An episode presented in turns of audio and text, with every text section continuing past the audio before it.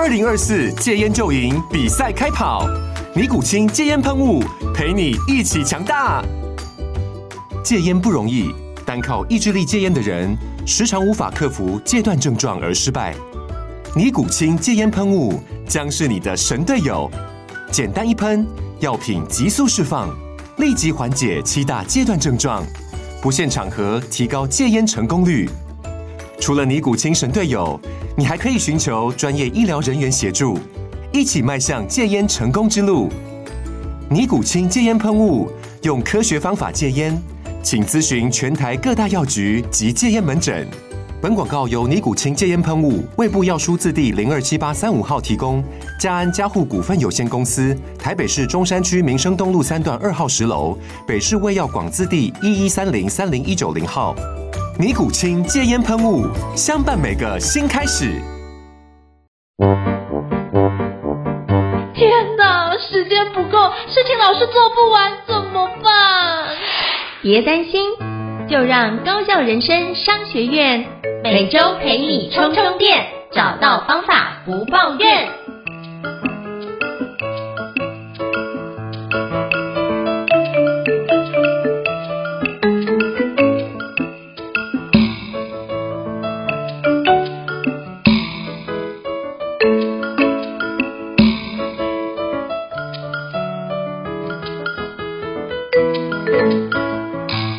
大家好，欢迎大家来到高效人生商学院 Podcast 职人访谈节目。我不知道各位伙伴过去有没有遇到一种情况，就是在这么激烈的一个竞争当中，我们如何透过数据帮助我们的品牌可以成功脱颖而出的一个事情呢？如果过去有遇到的话，相信你这是一件非常幸运的事情。那如果过去没有遇到，看到你的竞争对手成长，你会发觉哇，这也是一种新的学习啊。那我们到底这个中间成长的关键到底什么？数据是一个非常核心新的重要的因素哦。那我们今天非常荣幸的邀请到 SoulWork 首席增长官王俊仁老师，也就是我们俗称的 CJ 大大来跟我们做分享。那么欢迎 CJ 老师，Hello，CJ 老师你好。大家好，我是 CJ 王俊仁，我现在是 SoulWork 的首席增长官。大家好。是非常感谢，就是 CJ 老师的莅临哦。那是不是可以邀请 CJ 老师跟大家简单做一下自我介绍，让大家可以多认识你一点呢？好的，就是呃，我是从我基本上的经历上面来讲，应该就是各种都学。就是我在大学生物系以后，然后我就去当了国会助理，去做了网络拍卖，然后另外也去做了贸易公司，然后还有包括反正做了各式各样的事情。然后零五年正式加入一家广告公司，叫做奥美。然后零五年一待就待到一七。年待了十二年的时间在那个代理商里面，然后后来因为实在是有感于数数据蛮重要，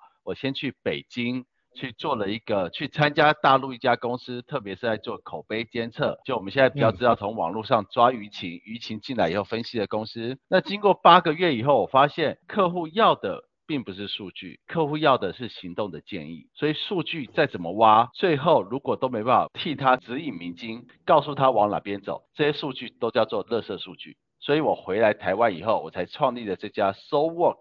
这家公司。那这家公司主要在做什么？就是用数据加速决策。什么意思？嗯、就是过去我们一出门，假设好，先今天没有 Google Map 好了。你今天出门要往左边走，要往右边走，怎么样可以到达目的地？可我们各说纷纭，就说，哎，我经验里面应该从左边走，我经验里面往右边走。今天心情好，直走。但是有数据，Google Map 的数据去辅助你以后，可以告诉你往右边可能可以避开高速路段，往左边会快一点点，然后更直接一点。所以有数据进来以后，其实发现很多不只是我们生活里面，包括商业上面的决策都可以快速很多，你就不用再去翻。以前的我不知道大家还记得以前要翻地图的年代，到每一个乡镇都要去买一个地图的那个年代，那基本上已经现在不是了。所以 s o w o r k 这家公司基本上就是以数据加速决策，我们透过数据来协助所有的品牌方做三件事情：一个就是选到对的市场，第二个找到对的对象，第三个做好你的推广。这三件事情，然后希望从数据为你找到。成长的方向。大概我们公司大概是这样子。哇，这真的很重要。就是我觉得刚刚讲到，就是选到对的市场，找到对的一个 TA，以及做好对的推广，这三件事缺一不可。如果能够把这三件事都做好的话，其实你会发觉在行销上面或者在销售上面会无往不利啊。那是不是可以邀请就是 CJ 跟我们分享一下？其实现在的零售市场是一个竞争非常激烈的状态哦。那为什么很多的经营者他都会说啊，我过去的经验就是依照我的感受，过去的一个直觉，甚至过去的经验值，在这个行业可能好几十年的经验值。那他会就有时候会有点质疑说，那你为什么凭着说用数据这件事就能够挑战我过去的经验呢？那为什么数据是成为一个品牌成功的关键呢？是不是邀请 CJ 跟我们聊聊看？你过往经验有没有遇到类似的情况？该怎么处理？我可以先讲一个，就是数据上面一些可以让我们很有很有启发性的事情。好了，就会跟 我会跟主持人大概小小问答一下哈，就是如果我们把所有假设你今天是要做一个跨境电商，你要做的事情就是我从台湾建一个英文的网站，我要面向全世界去卖我的商品。好，这样子好。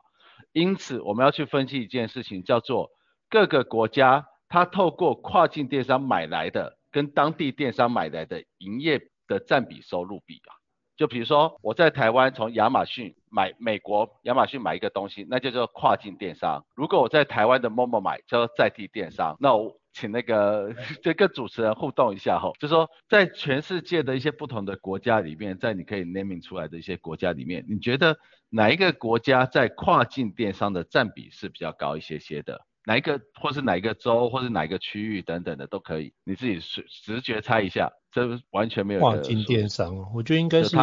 美国吧，美国买国外的人的东西，直接买国外的人的东西比较多。嗯，好。我再缩小一点，它在欧洲。在欧洲，欧洲的话，我想一下哦，欧洲，因为现在如果这样来看，应该是英国吧，因为它脱了，应该什么东西都是国外的。好的，就根据我们的数据讨论出来解释，呃的确切的是说，呃，比利时是全世界里面，它里面比利时这个国家有百分之三十二的电商营业额。是来自跨境电商，只有百分之六十八是国内的电商，很高哎、欸，很高。亚洲最高的是澳洲、澳大利亚，然后另外中国和日本跨境电商的占比都不到百分之三，呃。中国略高于百分之三，日本低于百分之三。所以我刚才回答主持人刚才那个问题哈，就是提到是说，为什么零售的老板啊，他们需要透过一些数据去看？因为透过我们自己的经验里面，我其实都建议说，老板如果你在这个领域里面，你自己本来就很熟悉，你也觉得很 T K，你不想相信别人，那就这样，你就好好的做。因为大部分我们的客户都是你自己有稍微遇到一些成长，要找第二曲线，那才会是我们的客户。第一曲线你可以经营得很好。亲朋好友的力量，G I N 的力量可以扩散下去。我觉得只要做生意做得好，他不一定真的需要那么多数据。但是当你遇到瓶颈的时候，比如说成长数字从二位数的成长变成一位数的成长的时候，那时候比较你要回来审视过去做了哪些，未来要怎么做的时候，这时候就是数据里面会有会需要的。我举个例子，我们客户他们就是一个小公司，那他们就是做了一两年以后，发现他行销在做的时候，好像偶尔做这件事情起来了，偶尔做这件事情没起来。搞不懂到底自己为什么要为什么做了没起来，或为什么做了起来，所以后来找我们重新从数据去厘清他的消费者是谁，他的品牌定位，还有包括他消费者喜欢的内容是什么，所以他就可以重新设计他的内容。那有一块就是说，我先理解到说，他第一个要巩固的族群，他原有的 TA 是谁？第二，他新的会为他带来第二成长曲线的人是谁？那这时候。在做下去的时候，其实经过基本上也就三四个月的时间吧，那个业绩就可以很明确的在成长。而且关键是，如果你现在还是一些要依靠档期促销才卖得动，档期促销以后，你的业绩直接就是往下滑的人，拜托你重新从数据来帮自己找一个扭转的方向。嗯。我们要怎么不透过折价就让人家买单？这个是数据很可以帮你的地方。我觉得这很棒，就是可以透过数据帮助我们，只要不是。透过让利或者是折扣才会出现转单，而是我们透过我们的数据去帮我们分析哪些东西是我们的潜在客户，或是哪些是我们主要客户，我们就可以知道做针对他做精准的行销，那其实我们的单就会进来，就不用就是再把你的利润稀释掉。我觉得这是一个非常重要的一个核心的概念哦。那是不是可以邀请就是 CJ 老师跟我们分享一下，我们可不可以举几个客户的一个获利的一个案例呢？来跟我们谈谈说，哎，怎么透过比如说 SoWork 的一个服务，让我们可以在这个客户的获利都有业绩跟获利都很棒的一个成长的表现，是不是邀请跟我们分享一下？好的，好的，我先举一个在地的，再举一个跨国的两个案例，可以来互相来比对一下哈。其实因为我觉得我做行销也做了十几。十几呃零五年到现在快要二十年了，这个十八年的岁月里面，我发现其实不管 B to B、B to C、大公司、小公司，其实行销的原理都是一样的，叫做让人家愿意跟你产生价值的交换。但很多人喜欢把它分成什么，这是 B to B 行业的，这是 B to C 行业，这是什么美妆业，这是哪个业？其实原理原则是差不多的，你看透的时候。所以我举一个就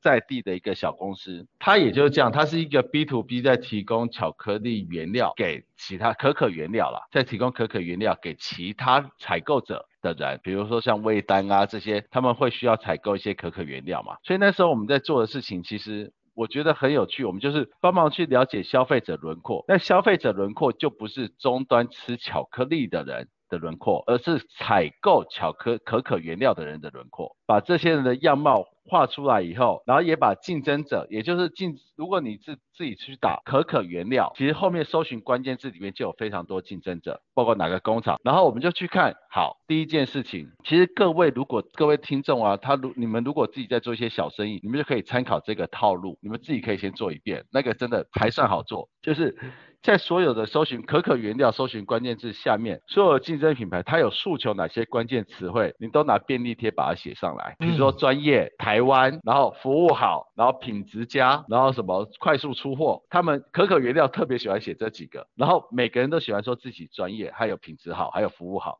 我也搞不懂为什么，但都写这些，全部写出来以后，你就把它贴在你自己旁边有一个墙上面，你就把它贴好，这叫竞争对手的诉求，这是一个。第二个叫做用户的需求嘛，因为你要做的东西就是用户有需要。竞品没做到，但我可以提供的，对不对？消费者想要竞品无法满足，但你可以提供的，这才会是你那一把刺进消费者心中的刀嘛，对不对？你的定位才对。好，所以接下去我们做的事情是什么呢？就是当我们列出来，发现真的就是大家喜欢诉求，这是台湾在地的可可豆。然后这是什么专业啊、服务快速啊等等的这些，我们发现用户那些采购者他关心的是什么？假设好，全家来跟你买一个东西，或是味全来跟你买一个东西，或味丹来跟你买一个东西，买这个可以啊，他担心的第一个是说，他买了你这个，你这个是不是一个有 reputation 有一个信誉的一个厂商？会不会我跟你买的东西你根本供应不出来？那他就完蛋了。他好不容易经过一个采购，结果买了这家厂商的东西，这家厂商品质不好，又供应不出来。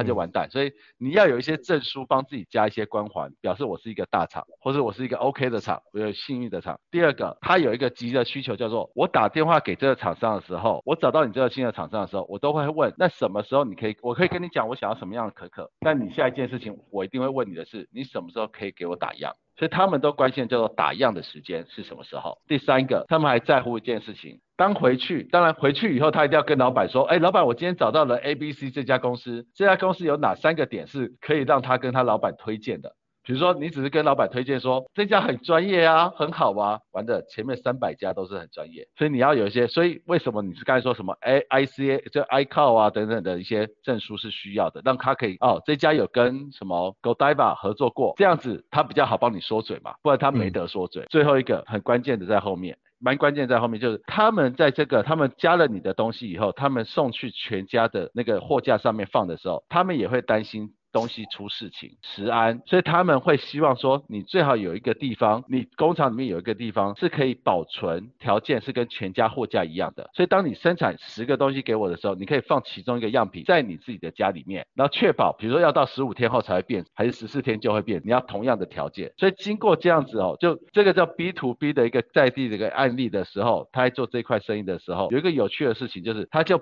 不要再说专业品质服务好了，他讲叫做打样。七十二小时打样；第二个，它是很多国际大厂的认可；第三个，它有专属的样本室帮你保存样品。这你可以试想看看，这其实在什么零售啊，还有包括到时候 B to B 啊，全部都是一样套路。当这个关键字，它只改了关键字文案哦，就广 A A 那个 Google 关键字文案，并没有去调整它的预算，光这个关键字打下去以后，它的业绩就可以在两个月的时间去提高了四到五倍，预算也毛鬼媒体的预算也没变，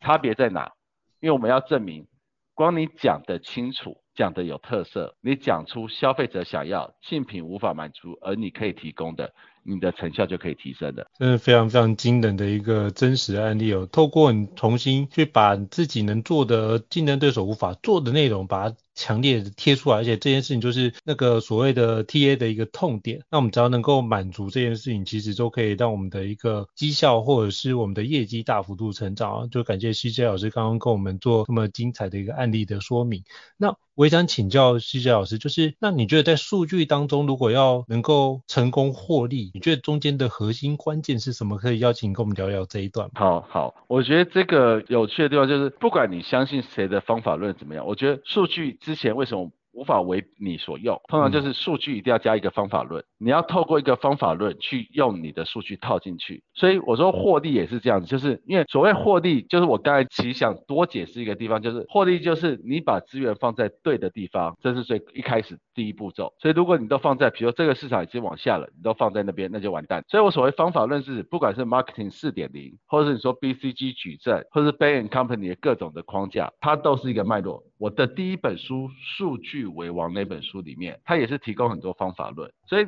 你要透过这些方法论为你的思想基础以后，然后你加入你现在企业有的各种数据，你就会发现问题在哪里。它是很很好套用，而不能说很好套用。你在一起学习，现在各位都不要，我我也希望这位听众不要急着去学三什么十八般武艺，学好一招，然后把它好好用下去就很棒了。所以这样，所以。我举我举个例子哦，就是比如说我们自己像消费者的用户画像，用户画像我们就有七种用户画像，分别是产品研发在用的，品牌定位在用的，还有包括你在行销推广在用的，还是你属于要找第二成长曲线在用的，它就有不同种。那这种就是你说要什么数据可以帮你获利，就意思就是说对你有用的话，那你至少要先选对你要用哪一种用户画像，那这个数据放进去以后，它才会对你后面所有的行动有指导的作用。所以我觉得这个是数据获利上面来讲，我会想要分享就方法论这样数据。那你先相信一个方法论就好，不要相信十十八个方法论，先用一个就好，这样子。对，就是先好好的把一个先彻底的掌握好，那剩下再慢慢去延伸出去。不然的话，你可能同时做十八套，然后有十八个多头马车。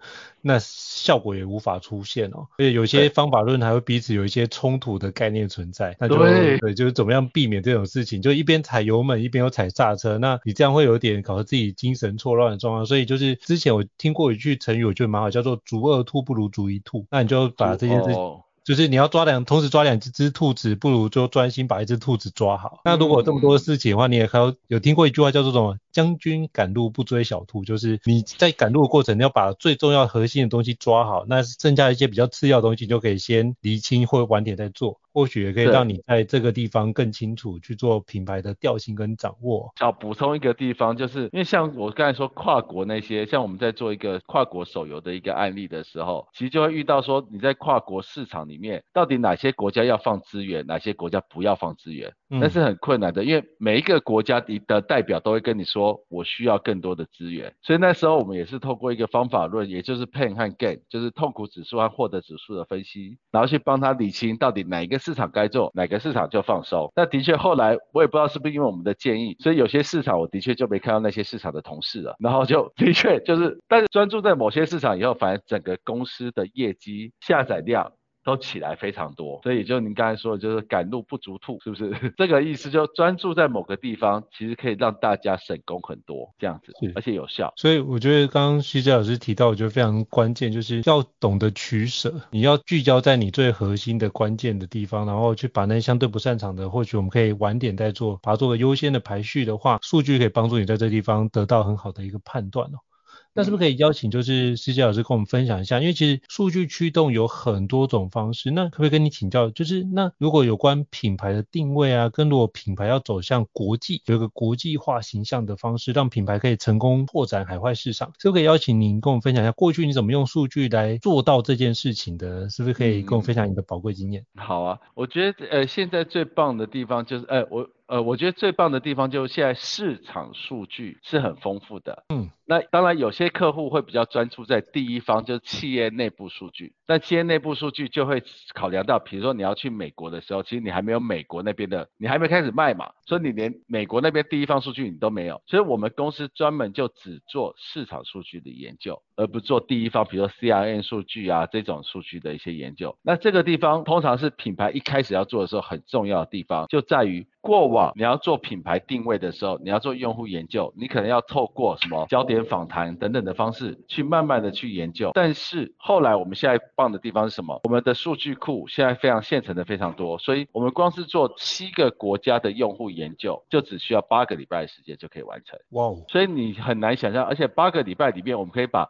他们用什么媒体，哪些媒体用的时间比较长、比较短，他们喜欢什么内容，他们手游里面。都玩哪些手游？八个礼拜玩七个国家的调查，所以你可以想象一件事：以前为什么我们不好做跨国定位？因为你要先找到美国那边跟你讲话讲得通的代理商，或者你要加一个日本，再加一个韩国，光窗口自己就觉得自己人生快要死掉了，还没开始做。光想到就觉得人生完蛋了。好，第二个，所以你要去做这些的时候，然后你要找到新人，而且要有人可以帮你 coordinate，就帮你作为那个头头脑去带领这几个团队一起做。而、美国人有美国人的骄傲，而、日本人有日本人的坚持，而、韩国人有韩国人的自大，你各个地方都不好打平，所以它就变很复杂一件事。但是我们现在只要用数据库，你就可以了解我们刚才讲的，在美国喝珍珠奶茶人跟啊，我们再精细一点好了，在洛杉矶喝珍珠奶茶人跟在东京喝珍珠奶茶人跟首尔喝珍珠奶茶人这三群人有什么共同的特色？这个用数据库就可以找。这我是很明确说，珍珠奶茶这个选项是这三个市场可以用数据库很快的去了解他们想要什么。所以我们说品牌在建造过程中不外乎就是满足消费者想要的痛点。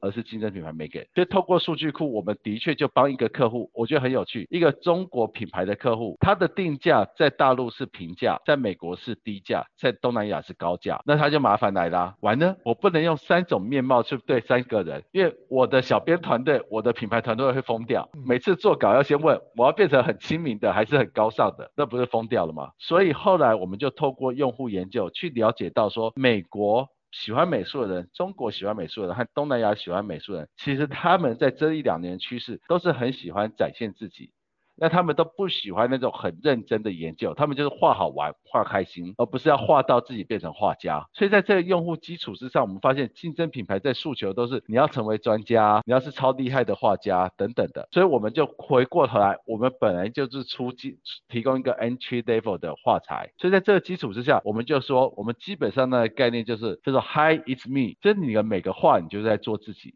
画作品的好坏其实不是重点，是在过程中你自己获得一些疗愈。又又或者一些疏解，这才是我们品牌想给你的东西。而这一套不用十个月，就只要八个礼拜。东南亚五个国家，美国、美东、美西，还有中国这整个地方。消费者研究找到共同点，就这么样，八个礼拜搞定了。所以我说应该是还算蛮好的一个方式。我觉得那很厉害，是因为嗯，我之前就是在前公司也有所谓的行销部门，他们在做有关焦点访谈的时候，其实大概都要做三个月到半年。我说一个国家，啊、对，对对，然后才能去。定调说你的产品要怎么去 redesign，然后把这个东西推出来跟人家做，然后再开始微调，大概需要蛮长的一段时间。所以我刚刚听到能在这么短的时间做了这么多个国家，我真的觉得这一定有背后一定有一个非常有效的一个工作的形态的模式，以及很明确的方法论把这件事情支撑起来。嗯、然后再就是伙伴们也对于这件事情要很。熟悉才有办法同时达到这样的一个需求，嗯、不然的话基本上这件事情是很难达到的。而且，那收集数据之后还要回来整理报告，整理这些数据才是更要人命的一件事情。对，对对，所以我可以完全都觉得哇，这短短几个礼拜可以做出这么多国家，我只能说非常佩服，就是 CJ 老师跟团队可以做出这么完整的一个分享。那那我也想请教一下，就是我知道最近你也开了一门新的课，叫做 BDP 零售获利学哦，是不是可以邀请跟我们介绍一下这门课呢？好。我觉得这门课是我自己身为讲者之一都相当期待，而且学习很多的一门课。虽然我已经在数据领域大概做了十六七年左右的时，呃，就我在这整个行销领域做很多。但这门课零售获利学 Back to Business 的这堂课，它里面是从市场面，或许就是就是我自己负责的地方，市场数据层面。第二个从一些 GA 的这个层面，就自己网站的层面，还有包括从营运层面，从这三个层面都是用非常有数据概念的老师去跟你讲解里面是怎么做，而且我觉得有趣的地方，因为。我自己不管试映会啊，或者说我们的首映啊等等，去看其他老师讲的时候，我自己都可以学习到很多。就是说，但是我觉得有趣的地方，就是因为它是一个十三个小时，虽然它的费用大概是在原价可能在一万多，然后实际上现在可能在早鸟啊等等有七千多的，但十三个小时是非常长的一个课程。那我觉得最棒的地方就是，其实各位在读的时候啊。就跟读我《数据王》那本书一样，我都告诉各位，《数据王》你先读第八到第十二页就好，后面的剩下的三百多页先不要碰。那数零售获利学也是一样，其实这些老师在讲的内容里面，你把它当成你买了一个百科全书回去，你有需要的时候，你先大致上好像一倍、一点五倍，先快速先浏览一下，听一下。到时候你有需要的时候，你在哪个部分好好的去认真听，而且把它用下去。比如说我说的就是你的业绩不好，到底这个产品是没有生机的，还是市场机会还很大呢？意思说你要不要再继续投资这个产品？那其实我在讲的这个地方，就会从市场数据怎么帮你去看到你这个产品还有没有起死回生的机会。那光这件事情，其实你要听到这个观念很简单，但你要做下去，真的去观察到，它需要你一点时间。这个零售获利学是，我觉得是张麦也很用心，在这三个老师上面怎么去搭配，然后让我们各自在讲的领域里面都可以尽量。他的确是把我就我就说录完的时候，其实整个人是一种掏空的感觉，就这我就觉得我这辈子应该没东西可以再。教了吧，就是那种就一些全部会的东西全部都讲出来了，然后觉得完了，那我书里面还可以写什么？有 那种感觉。所以我觉得相信听的人应该，你不要急着把我们老师所有的武功都学会，那你急着就是有一个老师里面的某一件事情。你慢慢的去运用在你的生活当中，他一定会跟老师说的东西有一些调整，因为根据你的情况有一点调整，但就是我说的，你先有一个方法论，然后往下。所以我觉得这个十三小时，不管我自己白看也觉得哇这么贵，后来看哇怎么那么划算，因为真的老师真的都。每个老师都被掏空了。对，我觉得十三小时这件事情是一个太惊人的状态。可是如果你把它当做是一个学程来看的话，我觉得这反而是一个很划算的一个投资哦。是因为我自己也有做过线上课程，然后我大概大概是五个多小时到六个小时。可是我发觉就是学员还是很多的历练或者是问题，我就会在后续补充，就补充到现在也大概快十个小时的状态。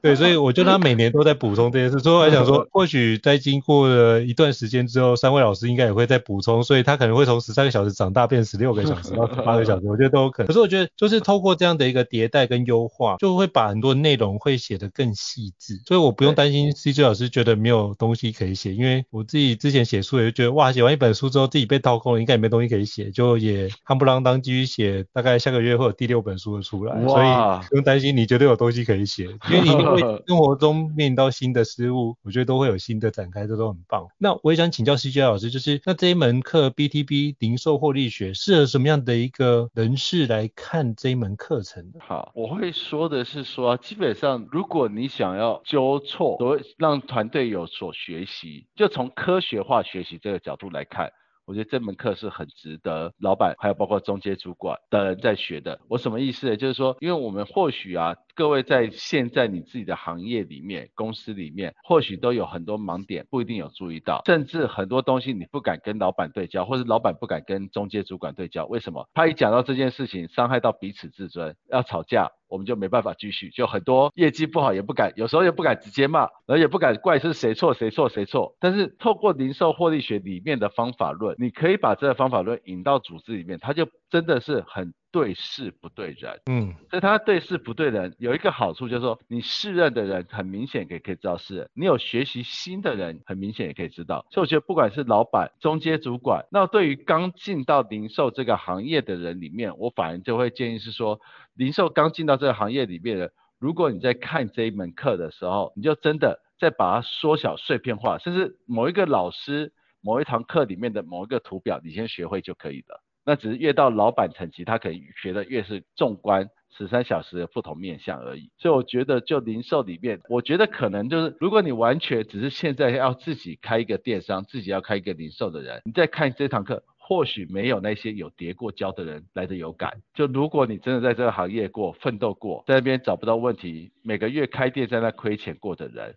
我觉得在看这堂课会非常的有感觉。嗯，但是如果你是一路顺遂平安，然后都是一直赚很多钱啊等等的，然后也觉得生活无虑啊，这个或许你在看这堂课，那就真的比较没有感觉。但是他的确可以帮你归纳过去你在做事情，大概我会觉得是这样子。了解，像我只有就是参与这堂课，然后我也推荐给我那个做生意到现在都一直非常顺风顺水的朋友。我刚刚说为什么？我说过去你做这个方式成功，你有你的胜利方程式。那未来有一些不一样的做法，我就举之前有某些台湾非常知名的做鞋子的跟他讲啊，然后之前有五千多间店面，现在大概不到一百间。我说你看，连这种企业都会有。这样的一个衰败的情况，那我们可以透过一些课程的学习，帮助我们增加什么？我们自己的一些成功率的胜算。那我就，嗯，你说过去成功很棒，那未来我们希望可以持续成功，因为他现在也要把那个事业交。接给二代，那如果二代能够做到对的一个决策，哦、我就觉得数据驱动是一件非常重要的事，所以我也跟他分享了零售获利学这样的一个课程，所以希望就是可以对于他们家的一些接班的部分有一些帮忙这样子。嗯，我觉得刚才那个主持人说的很对，也推荐的地方就是，当你一个老板，因为有些时候老板创业起来，然后做起来以后，那老板有时候被卡住，是因为老板没有时间把自己的知识把它模组化，嗯，然后把它分给变。成比较科学化的分给，比如说这个团队应该怎么运作，所以也许你都很成功，但是你自己也被卡得很死，或是你会一直看下面人，觉得哎，这个人好像哪边怪怪的，哪边表现不好，然后就对下属一直表现都是怪怪不好，好像不适任。所以如果这时候，其实为什么我刚才说方法论，零售获利学有不同的方法论，你自己没办法萃取你的知识的时候。参考别人萃取的方法以后，你自己再做点调整。因为我记得蛮多零售的老板，他们自己干起来的啊，他们就看了一些试看的地方，就说啊，对对对，我每天想跟我那个属下讲的就是这个套路啊，那这个我赶快给我的同事看一下，他就知道我讲的就是这回事。所以您刚才就说的那个案例，我也是觉得应该会有帮助。